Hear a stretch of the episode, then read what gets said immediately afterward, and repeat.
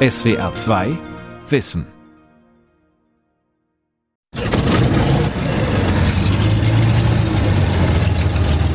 Die kleine Propellermaschine holpert in Richtung Startbahn. Eine enge 180-Grad-Wende, ein kurzer Halt. Dann zieht der Pilot langsam den Steuerknüppel zu sich. Das Flugzeug rast los und wenige Sekunden später hebt die Cessna ab und schwebt schwerelos über dem Mississippi-Delta von Louisiana. Pilot Lyle Panepinto deutet auf die Wasserfläche. Unter uns breitet sich eine gigantische Flusslandschaft aus. Deutlich ist der breite braune Strom des Mississippi zu erkennen, der sich tausendfach verästelt in unzählige Nebenflüsschen. Dazwischen Sandbänke, Sumpf und Unmengen an grün bewachsenen Inseln. Der Süden Louisianas versinkt im Meer. Von Claudia Sarre. Die schnurgeraden Kanäle, hat Lyle Panepinto kurz vor Abflug erklärt, sind Renaturierungsprojekte, die den enormen Landverlust im Delta aufhalten sollen. Mit dem Finger deutet er auf eine Landkarte. We have a couple of diversion projects. Hier sind ein paar Wasserumleitungsprojekte zu sehen. Dieses Gebiet hier war vor vielen Jahren mal eine Zuckerrohrplantage. Durch Landabsenkung und Wirbelstürme hat sie sich vom Festland gelöst. Hier unten sieht man noch eine.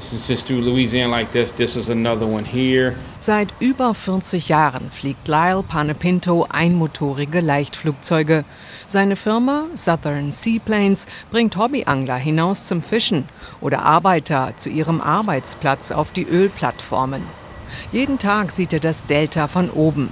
Seit 1973, 74 haben wir wahrscheinlich so um die 30 Prozent des Marschlands verloren, erzählt der 67-jährige stirnrunzelnd. Since about 1973, 74, you know, those so many years till today, probably lost 30% of the marsh that's out there. Das riesige Sumpfgebiet an der Südküste der USA ist ein einzigartiges Ökosystem mit seltenen Fisch-, Amphibien- und Vogelarten. Doch sowohl das Marschland im Mississippi-Delta als auch New Orleans sind dem Untergang geweiht. Täglich versinken ganze Landstriche im Wasser. In den letzten 100 Jahren wurden 5000 Quadratkilometer vom Meer überspült. Die Gründe dafür sind vielfältig. Zum einen sorgen die Folgen des Klimawandels für steigende Meeresspiegel und immer heftigere Wirbelstürme. Zum anderen begünstigt der Bau von Deichen das Land absackt. Der Bau von Kanälen für die Schifffahrt und die Auswirkungen der Öl- und Gasindustrie verschlimmern die Situation. The Gulf of Mexico is ground zero for the impacts of climate change. Um, sea level rise is eating up our wetlands. Im Golf von Mexiko spürt man den Klimawandel deutlich. Der Meeresspiegelanstieg frisst unsere Sumpfgebiete auf, sagt Cynthia Sathu. Die 65-Jährige setzt sich seit fast 30 Jahren für die Rettung der bedrohten Küstenlandschaft ein. Ihre blonden Haare flattern im Wind. Sie sitzt auf einer Kaimauer direkt am Mississippi in New Orleans. Schiffe beladen mit Sand oder Getreide gleiten vorbei. Der Süden Louisianas ist besonders betroffen, sagt die Direktorin der Umweltorganisation Healthy Gulf, weil die immer häufiger vorkommenden Hurricanes mit ihren Sturmfluten die Erosion beschleunigen. We are losing wetlands at about the rate of a football field at least every day and a half. Wir verlieren alle eineinhalb Tage Sumpfland in der Größe eines Fußballfeldes. Was heute noch Sumpf ist, könnte nächste Woche schon offenes Wasser sein. Viele Gemeinden sind auf das Marschland angewiesen als Schutz vor einer Sturmflut. Die Bewohner sind wirklich gefährdet und sogar gezwungen umzuziehen. Tatsächlich haben schon viele Menschen die Küsten von Louisiana verlassen. Viele mussten nach den verheerenden Schäden des Hurrikans Katrina im Jahr 2005 ihre Häuser zurücklassen und sind nie wieder zurückgekehrt. Auf der Isle de Jean-Charles, einer Insel mitten im Delta, leben nur noch vier indigene Familien. Die Mitglieder des Biloxi Chitimaka Choctaw Stammes hatten seit acht oder neun Generationen auf der Insel gelebt. Auch vielen anderen Inselbewohnern steht das Wasser buchstäblich bis zum Hals. Es klingt paradox, erklärt Cynthia Sarthu, aber verantwortlich für den Landverlust sind häufig Schutzdeiche, weil sie den Sedimentnachschub verhindern. The problem is that in the 1940s das Problem ist, dass die USA in den 40er Jahren angefangen haben, Deiche zu bauen, um die Ortschaften am Fluss zu schützen. Aber diese Deiche haben den natürlichen Fluss gestört und die Sedimentablagerung verhindert. Als das Land sich abgesenkt hat, war nichts da, um es zu ersetzen. Zusätzlich wurde damals die Öl- und Gasindustrie aufgebaut, mit Kanälen für die Schifffahrt und Pipelines. Durch diese Kanäle kommt Salzwasser in die Sümpfe und zerstört sie. And those canals allowed salt water to come into freshwater wetlands and start to degrade them. Das Salzwasser lässt Bäume und Büsche absterben. Wurzeln, die sonst das Land zusammenhalten, fehlen. Dadurch ist das empfindliche Marschland der Erosion ausgesetzt und verschwindet. Gleichzeitig ist die Öl- und Gasindustrie der wichtigste Wirtschaftszweig in Louisiana. Der Bundesstaat hat die höchste Dichte an Erdölraffinerien mit erheblichen Auswirkungen auf Mensch und Natur. All diese Faktoren, die steigenden Meeresspiegel, die Absenkung des Landes, die Erosion, die Stürme und die industrielle Verschmutzung zerstören nicht nur seltene Pflanzen- und Tierarten, sondern sie bedrohen auch die Menschen und ihre Traditionen, beklagt die Umweltschützerin. The culture that so many people outside of Louisiana die Kultur, die so viele Leute mit Louisiana verbinden, ist gefährdet. Die Cajuns leben von den Bayous. Sie fangen Fisch, Shrimps, Krabben und Langusten. Ihre Kultur ist mit den Bayous verwoben. Die Frage ist jetzt für viele dieser Fischer, wie lange können sie noch überleben? Well, that is very much at risk. The question for many of those fishermen is how long can they survive?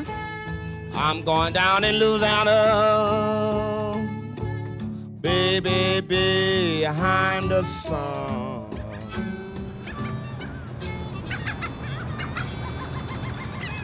Grün schillerndes Wasser, tief hängende Bäume, mit Unkraut überwucherte Uferböschungen. Die Bayous, so heißen die träge dahinfließenden Wasserwege in Louisiana, waren einst für die Cajuns, die ersten französischen Siedler, die einzigen Verkehrswege in den schwer zugänglichen Sumpflandschaften. Je weiter man von New Orleans Richtung Süden fährt, desto sumpfiger wird es und desto weniger Bäume wachsen.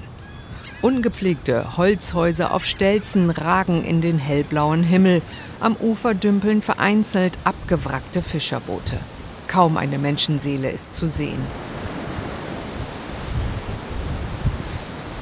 Eine Brücke führt hinüber zu Grand Isle, einer vorgelagerten Düneninsel mit langem Sandstrand. Entlang der Hauptstraße eine Reihe von frisch gestrichenen Pfahlbauten, daneben eine schmucke Holzkirche, ein Schnellrestaurant mit dem Namen Starfish, eine Tankstelle und ein Supermarkt. Tim Bradbury und seine Frau Jocelyn fahren mit ihrem Golfmobil zum Einkaufen. Der 62-jährige Bauunternehmer mit dem wettergegerbten Gesicht kennt die Insel in- und auswendig. Er ist hier geboren und aufgewachsen. Ich erinnere mich, dass Grand Isle früher viel größer war. Das Marschland und der Strand waren viel breiter. Die älteren Leute hier hatten Blumen und Bäume in ihren Gärten. Im Frühling hat man die Blumen immer gerochen. Die Bäume waren so dicht, dass es darunter richtig dunkel war. It was almost like nighttime. In einigen Jahrzehnten dürfte die Insel verschwunden sein, verschluckt vom Meer, befürchtet der korpulente Insulaner. Ich erwarte nicht, dass die Insel dann noch hier ist. Ich glaube, es wird nicht mal 50 Jahre dauern. Deswegen lassen sich junge Leute hier nicht mehr nieder. Die älteren, alteingesessenen Inselbewohner allerdings können sich keinen anderen Wohnort vorstellen. Oh no, I'd never leave here. Now that I'm getting to retirement age, I don't want to go nowhere. There's like Grand Isle, Louisiana, and then there's the rest of the world. Ich werde niemals weggehen, nicht in meinem Alter. Für mich gibt's nur Grand Isle, Louisiana und erst danach den Rest der Welt. Im Hafen im Norden der Insel haben mehrere Krabbenkutter festgemacht. An Land stapeln sich die rostigen Reusen Meter hoch. Pelikane sitzen auf dicken Holzpfählen und lauern auf ihre Beute. Das sogenannte Shrimping, sprich die Garnelenfischerei, hat im Süden Louisianas große Tradition. Aber seit der Ölkatastrophe Deepwater Horizon im Golf von Mexiko im Jahr 2010 befindet sich die Fischerei in der Krise. Auf einem der Krabbenkutter macht sich ein junger Mann an den Netzen zu schaffen. Es ist ein warmer Frühlingstag, der Schweiß steht ihm auf der Stirn. Der Shrimpfang in Louisiana ist harte Arbeit, erzählt er. It's been slow the last uh E, das Geschäft stagniert seit drei Jahren, eigentlich schon seit der Ölkatastrophe. Das letzte Jahr ging noch, weil Benzin und Diesel billig waren. Aber seit Biden das Amt übernommen hat, steigen die Treibstoffpreise wieder. I don't know, since uh, Biden uh, took over a couple months now, uh, fuel has been going up again. Tim ist vietnamesisch-amerikanischer Herkunft und kommt aus einer Garnelenfischer-Dynastie. Sein Vater, sein Onkel und sein Bruder sind Fischer. Ein Viertel aller Garnelenfischer in dieser Region sind Vietnamesen. Sie sind in den 70er Jahren nach dem Fall von Saigon als Flüchtlinge in die USA gekommen. Der 38-Jährige arbeitet schon seit 20 Jahren als sogenannter Shrimper. We work basically almost 24/7. Uh, we go out. Uh wir arbeiten eigentlich Tag und Nacht. Wir fahren raus und arbeiten dann, wenn die Schrimps rauskommen. Wenn wir hören, dass es Schrimps gibt, fahren wir in den Golf bis zur Mündung des Mississippi River. Das sind so acht bis zehn Stunden Fahrt. Uh,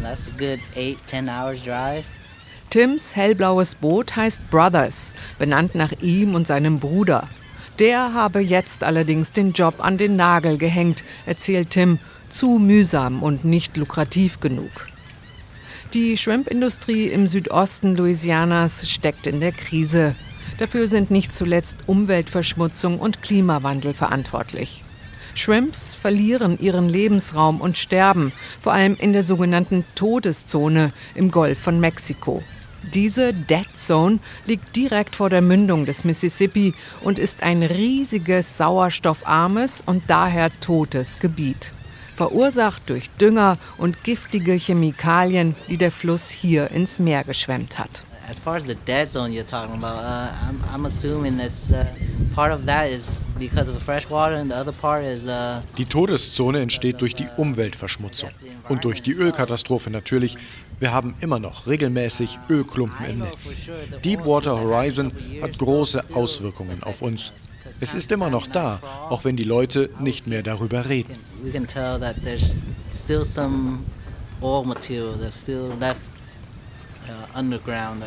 Trotz aller Widrigkeiten, kürzer werdenden Fangzeiten, fallenden Shrimppreisen und großer Konkurrenz aus Asien will Tim jedoch Fischer bleiben. Das ist sein Leben und etwas anderes kann er sich nicht vorstellen. Be my own boss, uh, work when I want to, uh, stay home when I want to. Ich bin mein eigener Boss. Ich muss niemandem gehorchen. Körperlich ist es hart, aber vielleicht nicht so hart wie andere Jobs. Es ist ganz okay. It's, it's okay, I guess. Zurück zur Umweltexpertin Cynthia Sathu am Ufer des Mississippi River. Die Garnelen- und Austernfischer in der Region kämpfen ums Überleben, bestätigt sie. Wenn es so weitergeht, sterben sie aus. Dann müssen die Meeresfrüchte aus Asien importiert werden und die authentische kreolische oder Cajun-Küche von Louisiana kann nicht mehr auf einheimischen Fisch zurückgreifen. Die Todeszone ist ein Riesenproblem. Die größte Herausforderung ist, dass sie nicht verursacht wird durch das, was hier passiert, sondern dass die Wurzel des Übels in der Landwirtschaft im Norden des Landes liegt. Und bislang gab es keine politischen Bestrebungen, diese Düngerverschmutzung zu reduzieren. Die Fischer sind von diesen Entwicklungen massiv betroffen, denn sie kalkulieren mit sehr kleinen Preisspannen. And then the dead zone really affect you. They are, they operate on very small profit margin. Cynthia Sathu ist zwar keine gebürtige Südstaatlerin, aber sie wohnt schon seit 25 Jahren in New Orleans. Sie kann sich kaum vorstellen, irgendwo anders zu leben, erzählt sie. Auch wenn die vielen Tropenstürme sie regelmäßig in Angst und Schrecken versetzen. Vor allem in der vergangenen Saison mit ihren fünf oder sechs Stürmen hat sich die burschikose Frau ziemlich verletzlich gefühlt. Pretty vulnerable. I mean, I was pretty scared. Ich hatte richtig Angst. Die meisten von uns waren ziemlich mitgenommen. Es gibt immer ein oder zwei Stürme im Jahr, aber dieses Jahr war es ein Sturm nach dem anderen. Das war wirklich ein Weckruf für viele Leute, dass sich die Dinge ändern. Dennoch hängen die Einheimischen an ihrer Stadt und das hat einen Grund.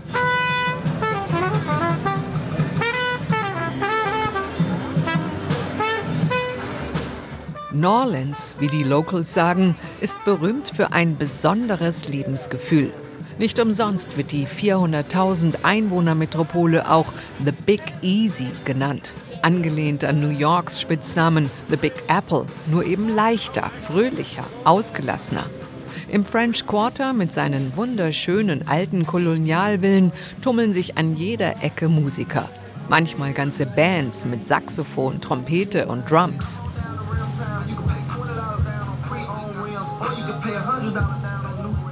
Nur zehn Autominuten entfernt vom French Quarter ist der Lower Ninth Ward, einer der ärmsten Stadtteile von New Orleans.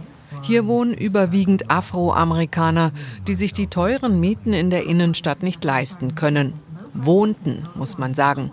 Denn dieser neunte Stadtbezirk, der unter dem Meeresspiegel liegt, wurde von Hurricane Katrina gewissermaßen ausradiert.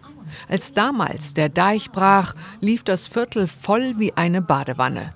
Die meisten Grundstücke hier sind unbebaut, von Unkraut überwucherte leere Flächen. An der Wand einer Baracke steht in gelb-rot-weißen Lettern Burnell's Lower Ninth Market.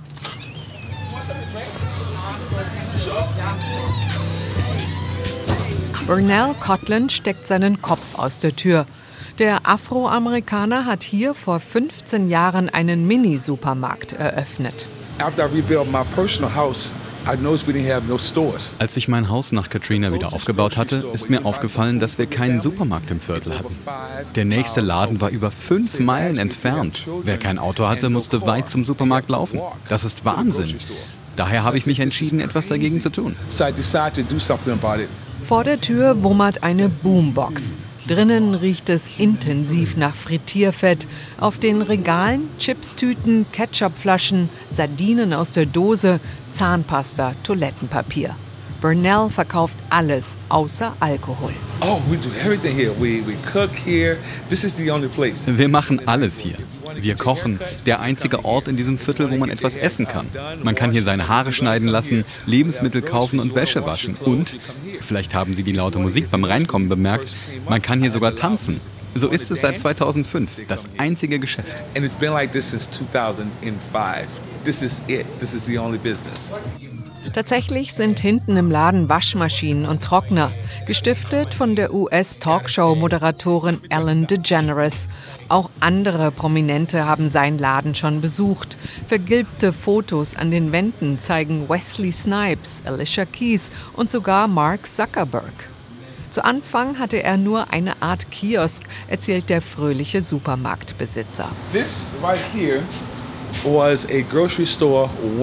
aus diesem kleinen Fenster habe ich jahrelang meine Lebensmittel verkauft. Ich hatte damals auch nicht genug Geld für Regale. Ich bin zum Baumarkt gefahren und habe Holz gekauft und die Regale selbst gebaut. Und hier, auf dieser Bank, habe ich geschlafen. Nur wenige Häuser im Viertel sind wieder aufgebaut worden. Überall liegt Schutt und Unrat. Früher hatte er 48 Nachbarn in seiner Straße, heute nur noch drei, erzählt Burnell Cotlin. Die meisten Menschen denken, allen Leuten in New Orleans geht es gut, aber das stimmt nicht, beklagt er. Wir sind nur zehn Minuten von der Bourbon Street entfernt und es ist fast wie in einem dritte Weltland. Katrina ist hier immer noch lebendig. Gegenüber war mal ein Kino. Wir hatten Geschäfte, Banken, Restaurants, alles weg. Keiner ist zurückgekommen.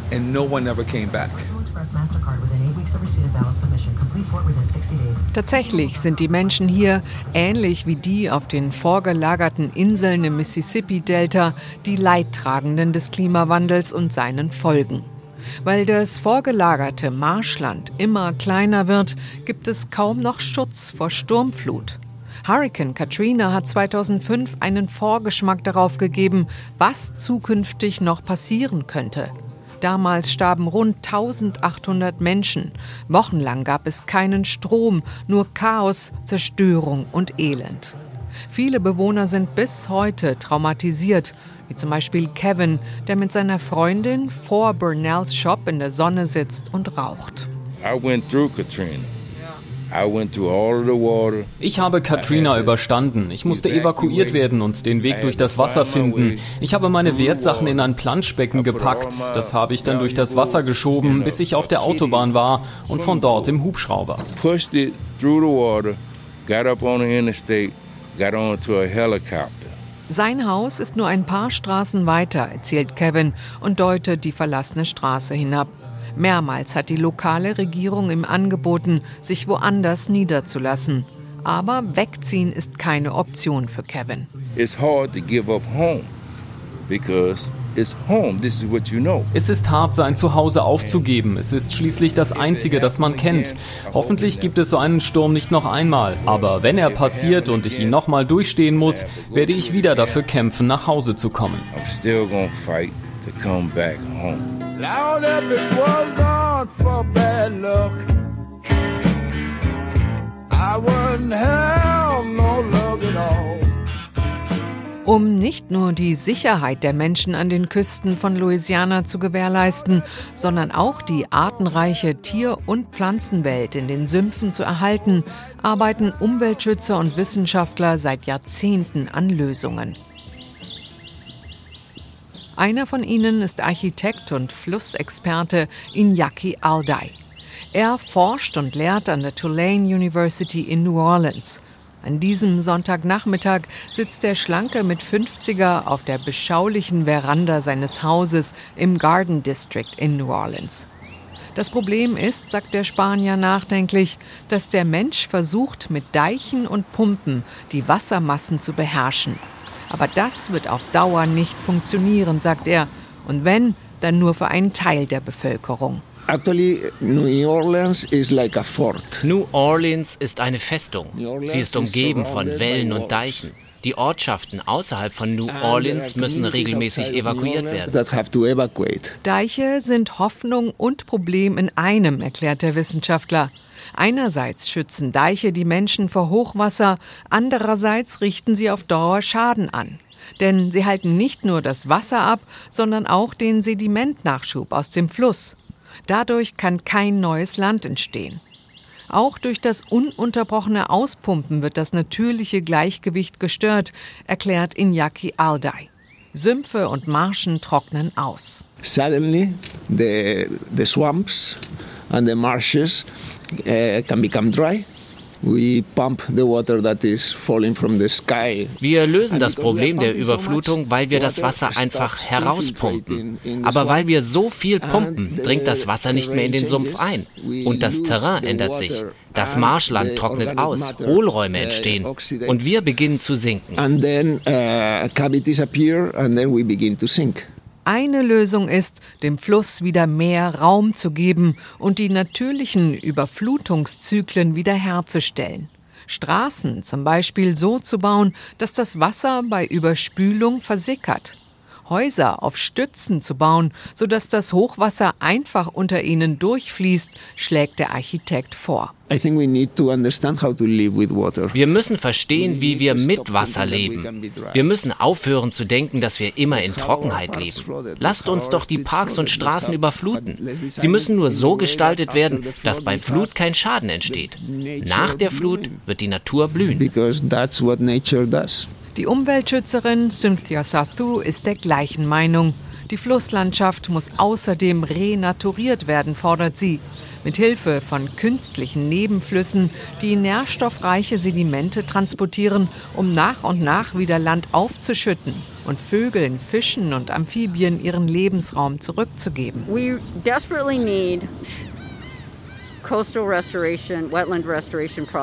Wir brauchen dringend Küsten- und Sumpfrenaturierungsprojekte. Unsere große Hoffnung sind Umleitungen mit Süßwasser. Die schaden dann aber wieder Austern, Garnelen und allem, was im Salzwasser lebt. Und die sichern das Überleben der Menschen in den Bayous. Die lokale Regierung des Bundesstaats Louisiana hat gemeinsam mit Umweltorganisationen und Universitäten bereits zwei solcher Renaturierungsprojekte ins Leben gerufen. 2005 wurde die Coastal Protection and Restoration Authority, die Behörde für Küstenschutz und Wiederherstellung, gegründet, die den Hochwasser- und Feuchtgebieteschutz koordiniert. Wenn wir nicht handeln, ist die Stadt New Orleans in ein paar Jahrzehnten eine Insel, sagt Cynthia Sartou. Schließlich produzieren wir die Treibhausgase, die die Meeresspiegel steigen und die extremen Stürme entstehen lassen. Was die Zukunft angeht, ist die Naturschützerin vorsichtig optimistisch. Eine vollständige Rettung des Deltas wird es nicht geben. Die zukünftigen Veränderungen, sagt sie, müsse man so gestalten, dass sie für Natur und Mensch erträglich sind. Dabei zählt sie auf die neue US-Regierung.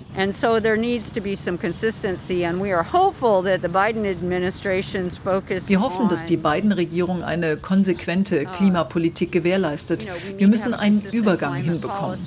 Menschen aus Gemeinden, die umgesiedelt werden, müssen umgelernt werden. Sie brauchen neue Arbeitsplätze und einen Wirtschaftsmotor.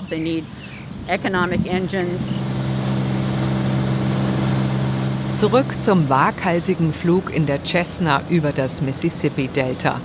Die alte Propellermaschine hat durchgehalten. Nach knapp zwei Stunden Flug setzt sie mit einem Rums auf der holprigen Landepiste auf. Für Pilot Lyle Panepinto war dies ein Flug wie jeder andere. Er nimmt den Kopfhörer ab, löst den Anschnallgurt und klettert aus dem Mini-Flugzeug. Dass das Land unter ihm peu à peu verschwindet, scheint den etwas schrulligen Südstaatler nicht besonders zu belasten. Ich glaube, die meisten Leute, die hier geboren und aufgewachsen sind, lieben das Leben hier. Sie leben von der Meeresfrüchteindustrie. Sie werden für immer hier sein. Die Menschen im Mississippi-Delta sind gezwungen, sich den Veränderungen ihres Lebensraums anzupassen. Viele hoffen, dass das Überleben in den Siedlungen des Deltas zumindest noch für die nächsten 50 bis 100 Jahre gesichert ist. Was danach passiert, will sich hier niemand ausmalen. SWR 2 Wissen. Der Süden Louisianas versinkt im Meer. Autorin und Sprecherin Claudia Sarre. Eine Wiederholung aus dem Jahr 2021. SWR 2 Wissen. Manuskripte und weiterführende Informationen zu unserem Podcast und den einzelnen Folgen gibt es unter swr2wissen.de.